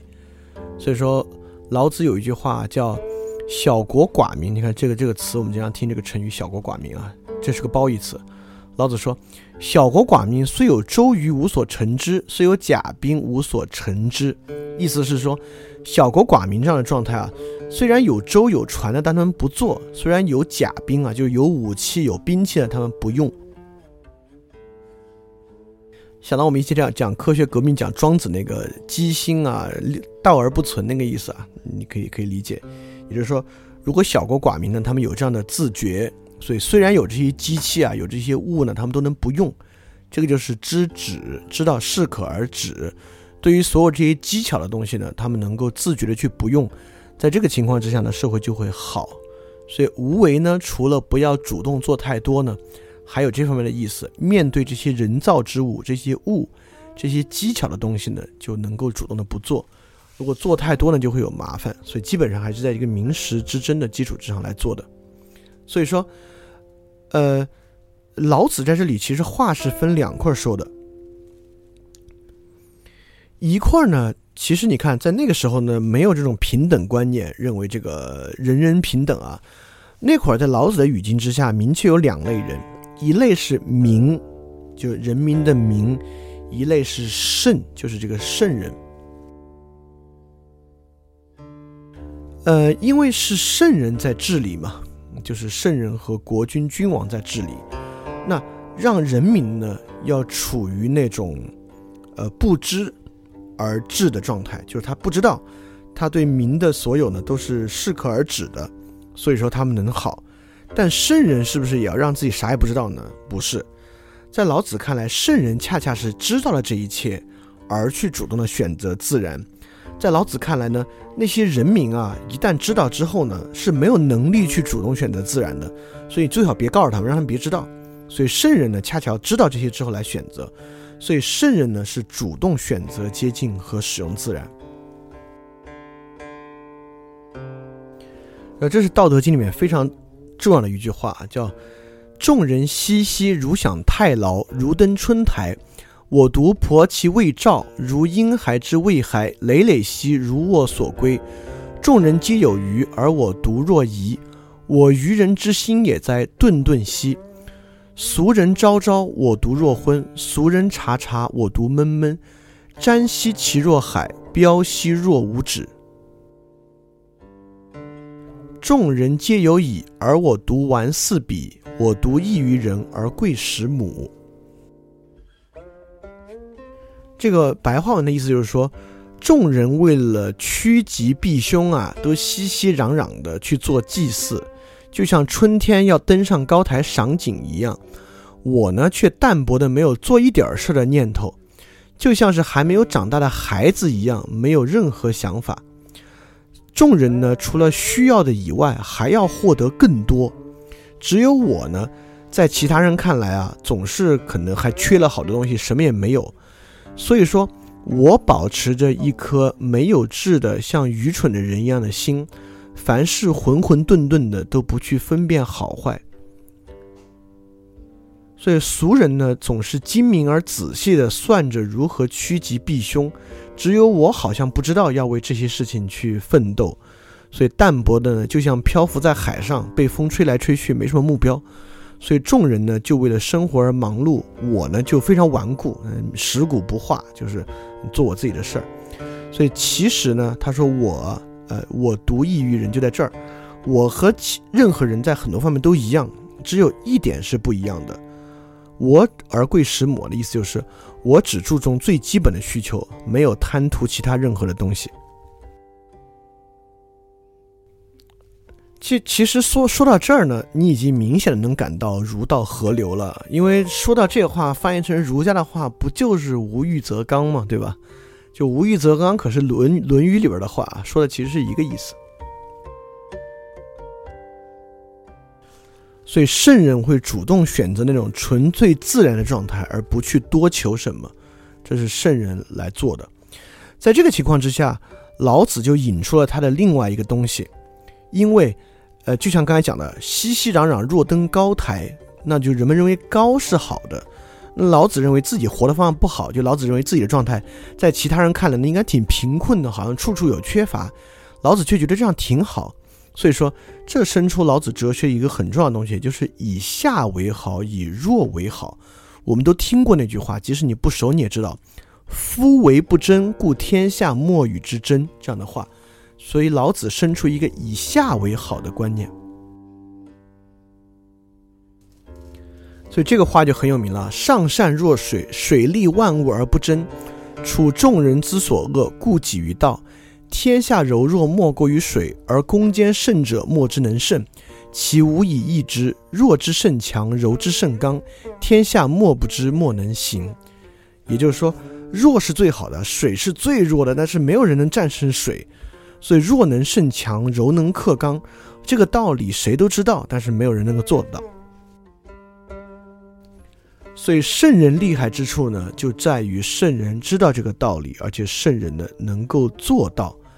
那圣人为什么能够做到呢？包括这话听起来就是个悖论，对吧？弱能胜强，柔能胜刚，这个这个没道理嘛？这是个悖论。老子就说这个悖论背后的道理是什么？所以你看老子这个道理从。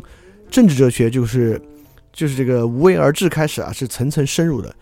深入到这里呢，就是老子哲学的一个很重要东西了。任何事情都会走向其反面，也就是说呢，老子哲学里面还包含了这个辩证一部分的辩证的思想，就是守弱约强。所以说这话就很有道理了。刚才说弱能胜强，听起来是个悖论。但强在哪里？这句话说得很好，“守弱约强”。一个人能够坚持处在弱的地位，比那些一直要争着去强的地位的人呢，那就不知道强到哪里去了。意思是说，那个人不是不知道表面上强好，他知道表面上强好，但是他却一直坚持在一个比较弱的位置上，这当然是很强的。就我们也知道，你要是很实际的来说，你没点意志力，没点定力是做不到的。所以这也是《道德经》里面很重要的话了：“反者道之动，弱者道之用。”就是说，任何事情呢都会走向其反面，弱者呢反而是最有用的。所以，大成若缺，其用不弊；大盈若冲，其用不穷；大直若屈，大巧若拙，大辩若讷。也也就是说。呃，就就就就接着说啊，就是如果你做满了呢，你你可以，你可以把它想象成物极必反的道理，也就是说，当你呃，这个其实大成若缺，现在中中国所有企业家都这么想啊。如果企业看起来欣欣向荣，一点问题都没有呢，那就是有大问题的时候了。就如果一一个人觉得顺风顺水，什么都好的时候呢，那估计就要遭大殃了。就所以，我们这个文化底层，从底色上，老老子其实是很重要的一个环节啊。因此，圣人呢就会主动的追求反面。圣人是不是因为圣人，呃，不知道啊？圣人就是知道。所以说，圣人会做那些看起来怪怪的事情。就老子的名言：“知其白，守其黑。”这是海德格尔最喜欢的老子的话。守其黑不是因为，比如顺天道守其黑哦，是因为知其白而守其黑。圣人呢，恰恰是因为知道，才主动的追求其反面。也就是说，我我举个实例啊，因为大家听起来可能还挺抽象，不知道后面在哪儿。也就是说。嗯，之前薄熙来在重庆唱红打黑，对吧？如果老子来看呢，我们要让这个社会啊道德伸张，因此我呢，我们主动培养了一些恶棍，就就就是这样。那当然，主动培养的有点太有点有点有为而治了。呃，我们就不去限制恶棍的发展，这个社会呢，自然正义就会伸张。你可以这么去理解它。听起来听起来很奇怪啊，但呃，但很多时候在很多呃体育。运动员的管理啊，企业管理里面很多人就是这么做的。你要让那个随机性和那个 chaos，就是让那个呃混沌的地方，让它自然生长出来才可以。所以说，圣人就知道：起者不立，跨者不行，自见者不明，自视者不彰，自伐者无功，自矜者不长。其在道也。曰：于时坠行，物或恶之，故有道者不处。这意思呢，就是说，踮着脚尖啊，人是站不稳的。你步子跨得太大了，反而走不动。就以为自己有一个观点了，反而看不明白。自以为是呢，你的主张就不能彰显。就自己再怎么夸赞自己呢，也不是真功劳。自大的人呢，反而就不能服众。所以说，圣人能够看出这种画蛇添足行为的特点。所以说，得道的人呢，是绝对不会去做这些事情的。所以圣人为什么守其黑，是因为圣人知道而守其黑。所以说，在老子这里呢，明与圣人啊，其实是明显两种不同的人，他是用不同的方法去对待的。所以其实呢，看起来这个地方的圣人啊，还不是个特别潇洒人，对吧？圣人其实在脑子里面琢磨了很多的东西啊，要要要去避免很多障碍，认知上的障碍，避免很多窠臼和问题，才可以实现一个比较好的境地啊。所以老庄老庄是很不一样的。庄子是一个几乎是中国诸子百家里面唯一的一个不考虑政治的人啊，就是一什么政治跟我没关系，就就是一心要当隐士这些的。老子你看话里话外还是跟这个治民啊、治国啊关系很大，政治化的色彩很强的。所以老子其实是一个很谨慎的人，是一个非常谨小慎微的人。所以庄子的潇洒呢很迷人，就很多人当然很喜欢庄子。老子这么谨小慎微的呢，看起来有点烦，就是这个状态呢，我们可能不喜欢。但是如果比较实际的来说呢，很可能还是老子这个会更容易实践一点啊，或者对更多人来讲会更更有实际价值一点。就老子的谨慎就体现在这儿，有这么一个很重要的话在《道德经》里面：“天下皆谓我道大，四不消。夫为大，故四不消。若消，久以其细也。夫我有三宝，就这个啊，里里面讲的三宝是最重要的。我有三宝，持而保之。一曰慈，二曰俭，三曰不敢为天下先。慈故能勇，俭故能广，不敢为天下先，故能成器长。”今舍慈且勇，舍俭且广，舍后且先，死矣。夫慈以战则胜，以守则固。天将救之，以慈卫之。前面那个什么“四不消，夫为大，故四不消”，听起来怪怪的啊，就是用白话文就是这个意思。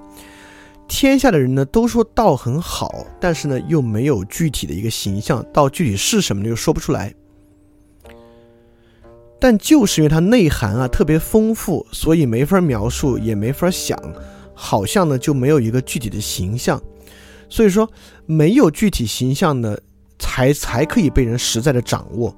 所以说他就认为啊，我有三个金科玉律，你你可以拿这个去掌握那个道。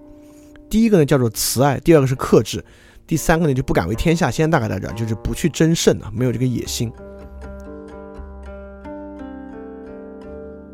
大致意思是，就是因为我慈爱，我爱热爱生活，热爱这些东西，我才有勇气去抵去抵抗对这些东西的挑战。因为我克制，我才可以积蓄力量，才可以不断的扩大充实起来。就因为我没有野心去争夺那些大家都喜欢的东西，我才可以成为大家的首领。他就说，现在的问题就是不讲慈爱而一味的逞勇斗狠。不讲克制，只追求高速发展；不讲谦让，一味争强好胜，在自取灭亡。怎么 怎么这么说的这么像现代的事情？所以你看，这个这个问题从先秦到现在都没变过。所以说呢，他就认为慈爱的力量啊是最大的。所以说，攻占必得，守卫必固。上天呢，就是会也会积极的保护这个慈爱。这么说起来好像上天有意志啊，但他的意思不是这个，这是个比喻啊。上天应该还是是一种积极的自然法。所以说这个地方呢，就越就越说的深啊，就越像是孔子。就这话你说是《论语》里的我也信，就是一曰慈，二曰俭，三曰就是只是不敢为天下先，有点不像不不像《论语》，就慈和俭的太就比如包括。孔子曰仁，孔子曰克己，对吧？这简直就是慈和俭的意思嘛。所以越说到深处呢，其实儒道就越像。所以说，最后呢，就是老子啊，还是依然回到了所有这个河流的起点，就是善这个地方。所以这个地方呢，还是讲的善，就是老子最后呢，无为啊，这道可道非常道，名可名非常名，最后还是回到了这个大道之善。他讲呢。善行无辙迹，善言无瑕解，善术不用筹策，善闭无关节而不可开，善结无绳约而不可解。意思是说这个意思。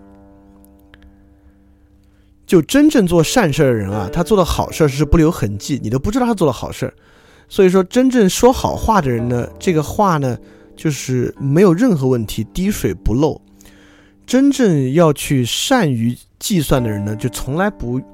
拿这个实际东西去算，就是善于锁的人呢，根本不用锁，你也不会去开他锁的东西。所以，见善于把一个东西绑定在一起的人，不用绳子，他也能把它能把它绑得很紧。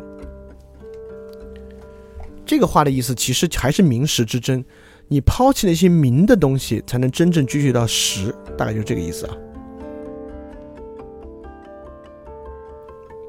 当然，善行无辙迹，这个在基督教里也有啊，就是做好事儿呢要行到暗处。比如最近网上就有一些讨论说，就人高调做慈善好吗？因为我们今天是个纯实用主义、功利主义社会，大家意思就是说，有本事你去捐啊，你又不捐钱，你凭什么说别人高调做慈善不好呢？人们至少真金白银捐了，对吧？这好过这些在键盘下不捐又说人不好。这么说呢，就有点不好了。实际上呢，我还是很认可善行无辙迹，或者这个基督教讲的行善要行在暗处的。嗯，高调慈善呢就是很糟糕。庄子其实还进一步发展了这个善行无辙迹啊，说绝技易，无行地难啊，就说的更深了。我们这个讲庄子的时候可以再细说。所以这个圣人行善啊，到底该怎么做呢？老子就讲。为无为，事无事，为无畏，小大多少，抱怨以德，图难于其易，为大于其细。天下难事必作于易，天下大事必作于细。是以圣人终不为大，故能成其大。夫轻诺必寡信，多易必多难。是以圣人犹难之，故终无难矣。意思是说呢，你就以无为的态度去为。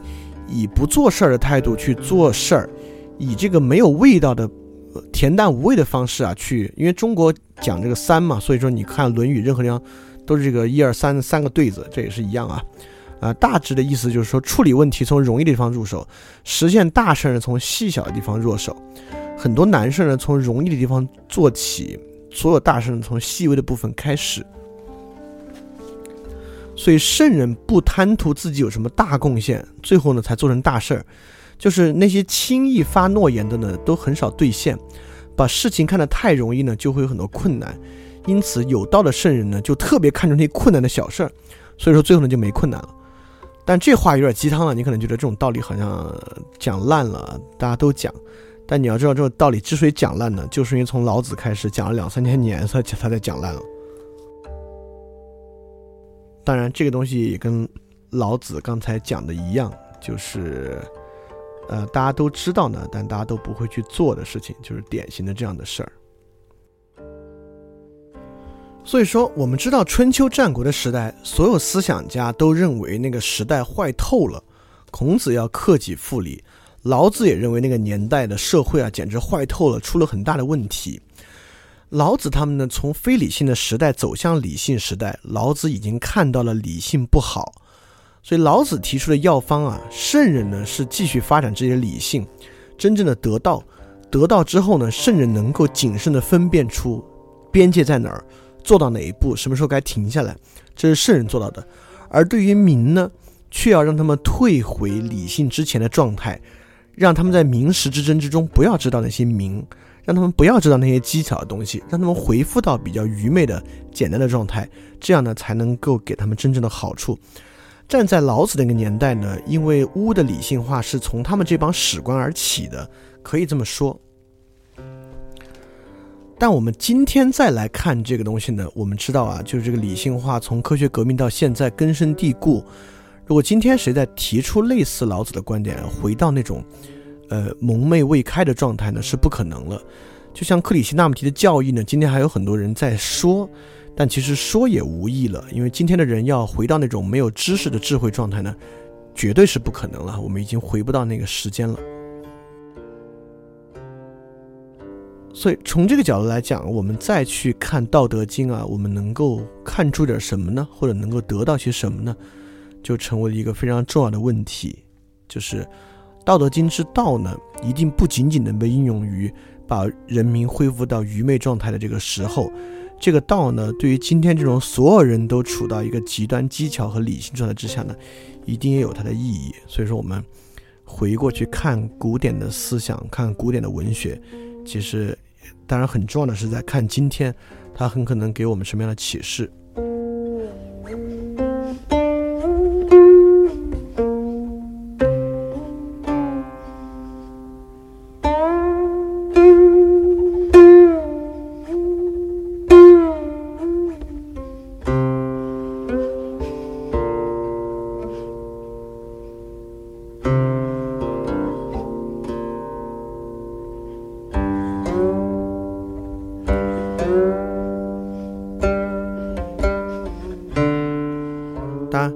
花一点点时间来讲屈原跟楚辞啊，因为又到十点了，我就讲快一点。但恰恰这个东西呢，很可能就是我们刚才那个问题的一个解答，所以我们来花一点点时间看一下屈原与楚辞。我们上次讲了，中国南北差异极大，就是真正的，因为这个周朝的都城啊是在北方。所以南方楚国就是黄河流域一带、长江流域里一带呢，跟北方的差异是很大的。孔子和老子，包括庄子，虽然庄子写的是散文，但基本上呢都是论理，对吧？孔子、老子讲的这些都是道可道，非常道；名可名的非常名，都是论理。但南方呢就不论理。屈原里面虽然天问像是论理，但就是问了好多好多问题，也不是论理。屈原呢，就是纯艺术，所以说屈原呢，同样遭遇一个很糟糕的时代，他自己也很糟糕，他他他的他的这个政治抱负啊，都没法去施展，然后又一再遭受打击。这个时候呢，艺术呢是屈原唯一的解药，而且就借助艺术呢，屈原达到了很高很高的状态。所以北方是理智理性的，中国当时的南方呢，是这个极端的。艺术极端的浪漫的，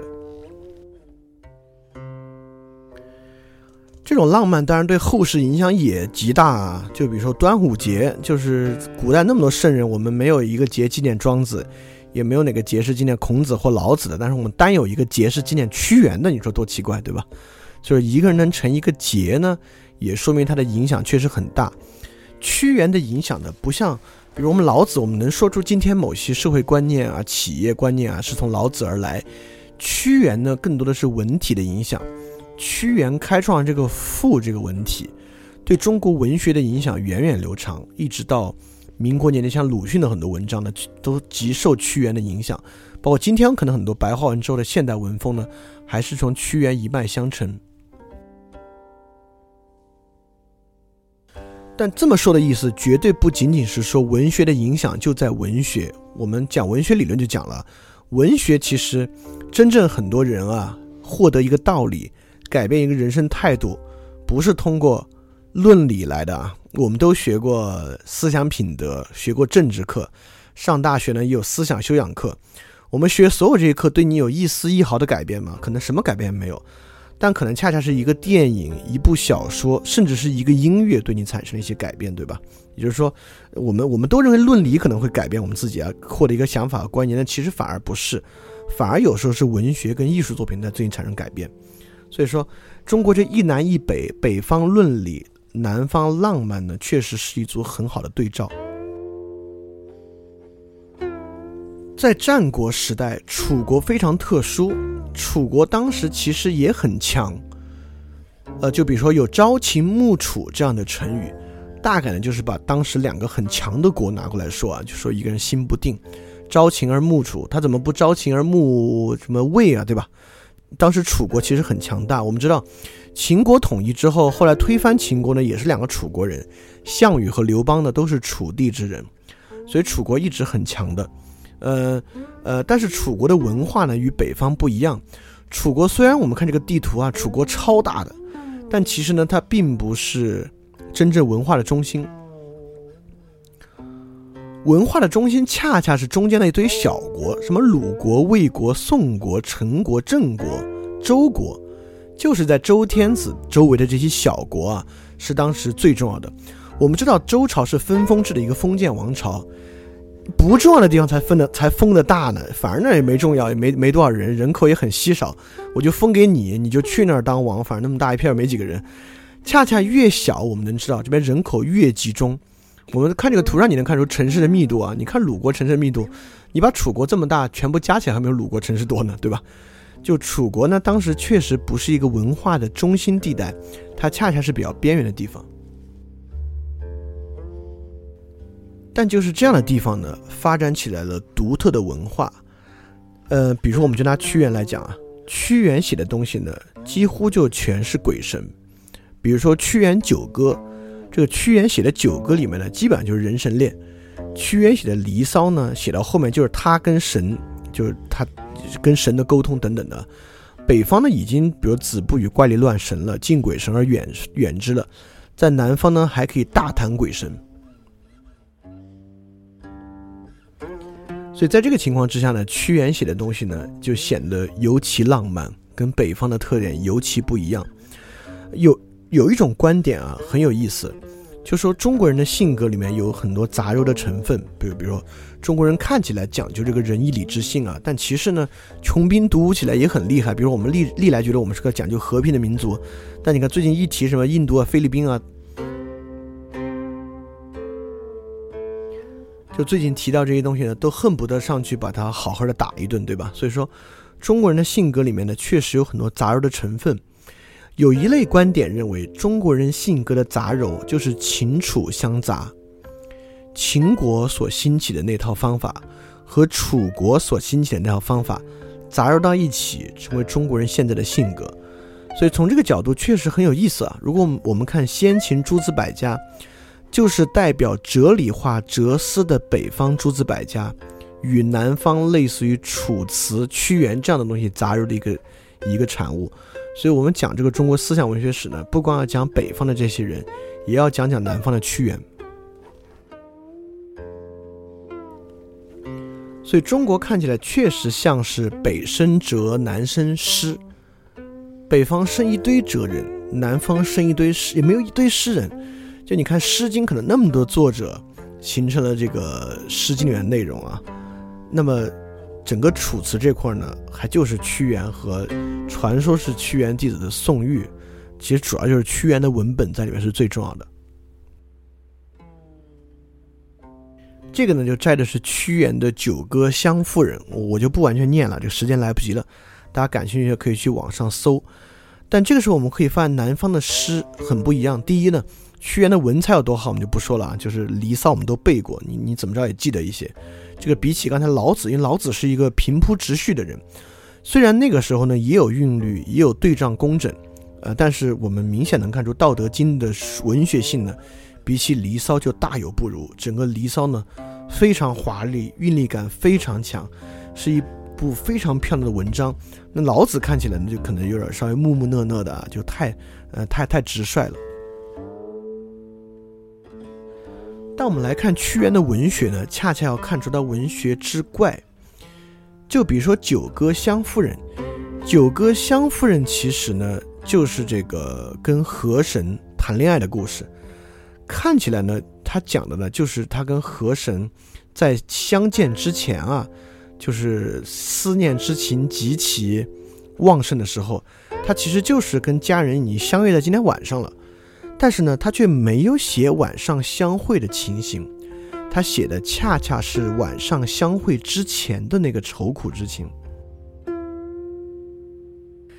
他一方面呢认为非常愁苦，比如说就第一句。弟子降兮北诸，暮渺渺兮愁雨，袅袅兮秋风，洞庭波兮木叶下。但这都极极漂亮、极漂亮的句子，意思就是呢，湘军降在北周之上，我极目远眺啊，就特别发愁，心里惆怅。就树木摇动，秋风凉，洞庭洞庭湖这个波浪滚滚啊，这个树叶就落下，这都是这种赋比兴的手法，都是极其的愁苦。一方面话可以这样讲啊，我们讲，呃，我们去描写人相见之前的愁苦呢，很正常。但是整个《九歌湘夫人》的最后一句呢，却非常的非凡。虽然这么愁苦啊，他讲的一直是我我我怎么那么愁苦啊？我听说他这样，听说那样，特别思念他。最后说呢，时不可惜骤得，聊逍遥兮容语，意思是说。这种美好的时光啊，不可多得。我姑且悠闲自得的徘徊。就前面明明说晚上要见面了，见不着他，这么远眺着他，特别悲苦。现在的呢，他就在这个小舟上，核心舟上啊，采一些花，要送给他。但是话锋一转，又说这种美好的时光不可多得，我要悠哉悠哉的徘徊游荡。就是说，见不着面的时候，虽然愁苦。但反而如此呢，我又觉得这个是最好最好的时间了。就见不着面之前这个时候呢，我要悠然自得的徘徊，这是个什么样的情怀？所以这个真是极好极好的。我我们再说《离骚》，我们大概我们高中背过《离骚》的一段，背的那段呢，其实是个爱国主义教育，就是这个如何如何好，如何如何爱国的一段。当然后来网上有很多说《离骚》说屈原其实是个同性恋，我并没有觉得同性恋不好啊。但每次端午节的时候拿同性恋来炒作屈原呢，实在是太下作了。就是实实在是《离骚》里面并体现并体现不出任何屈原是个同性恋。恰恰《离骚》的真正高大与伟大之处在于这儿，《离骚》前半段其实写的是这个诗人本身就被罢黜之后的愁苦，他特别特别愁苦，特别特别愁苦，特别难受，又被大家诽谤，越来越难受。难受完了之后呢，诗人就听听了别人的一个劝，就去追求一些女孩，就是行吧，反正我谈恋爱不挺好吗？但他谈这个恋爱呢也很不顺利，他谈这些女孩呢也都不是很顺，不顺的原因呢也跟这个社会之之之坏有关，所以诗人就更愁苦了。愁苦之后呢，诗人就进入一个幻想之境地，在幻想之境地之后呢，诗人其实遇到了神。这个神呢，能够让诗人到极致之境地，就是说白了，我们说简单点，能够让诗人成仙。其实诗写到这儿不是好了吗？是一个悲极而乐的故事，对吧？就你在世间受到贬黜，然后你在世间追求世世俗之乐呢也不得，但现在呢能够接受这个神灵的劝告啊，呃，极乐登仙，不就好了吗？但《离骚》最伟大之处，恰恰在于其结尾。在接受这个神灵劝告之后呢，这个诗人啊，最后驾车千乘之车，要去往这个先帝了。在去往先帝之后呢，突然啊，这个驾车的马迟出不前了。诗人回望楚国，终于发现自己与这个马一样，留恋故土是不能去到仙境的。恰恰因为此，但是自己在故国呢又遭到贬黜，所以说最后这个诗落在一个无所可去的地方，想回到故土呢回不去，想去到仙境呢又太留恋故国了，所以其实是得神而弃。屈原最后呢是能够得以进入神境，但是自己因为对祖国、对故土，因为嗯不用现代祖国的观念，对故土的眷恋呢又没有去，最后只能选择自尽的一个事儿。所以《离骚》最后其实伟大在这儿，它不是一个纯粹的什么爱国主义的故事，怎么样的？它恰恰找出了这么一种复杂的情绪的状态。这个情绪状态呢，虽然在演鬼神，对吧？但其实呢，对于鬼神界是一个极大的超越，写出了人呐，这个人心中极其之伟大的一点。所以这是，这是我们讲屈原简单的讲这么一点，但其实简单的讲这么一点，其实把我们要表达的意思表达出来了。所以屈原这其实是要留下一个问题，所以讲这个东西呢，其实是就是留下这个问题。呃，我们刚才讲了老子，嗯，老子可以说是一个循循善诱的，从政治哲学开始讲，现在社会不好，人民不好，为什么不好呢？因为你们管太多了。为什么不能管太多呢？要无为。为什么要无为呢？因为天道就是这样。天道是什么样的？他一步一步循循善诱过来啊，因为这样那样这样那样，所以对人民呢。要去让他蠢一点，圣人呢要完全明白这些，要知其白守其黑，把道理讲尽啊。道其黄牛而道其青牛而去，是这么一个故事。这个南方这个楚国传统呢，就是呃文采飞扬，非常浪漫，情绪饱满，充满诗意这样的东西。所以说，如果我们认可这样的想法啊，就中国人的精神呢，是一个楚秦相争、楚秦相融的一个精神。所以我们可以去想的是，这个楚国人啊和这个秦国人，在你的心中呢，在你的身体里面呢是怎么样相融的？他在怎么样影响你？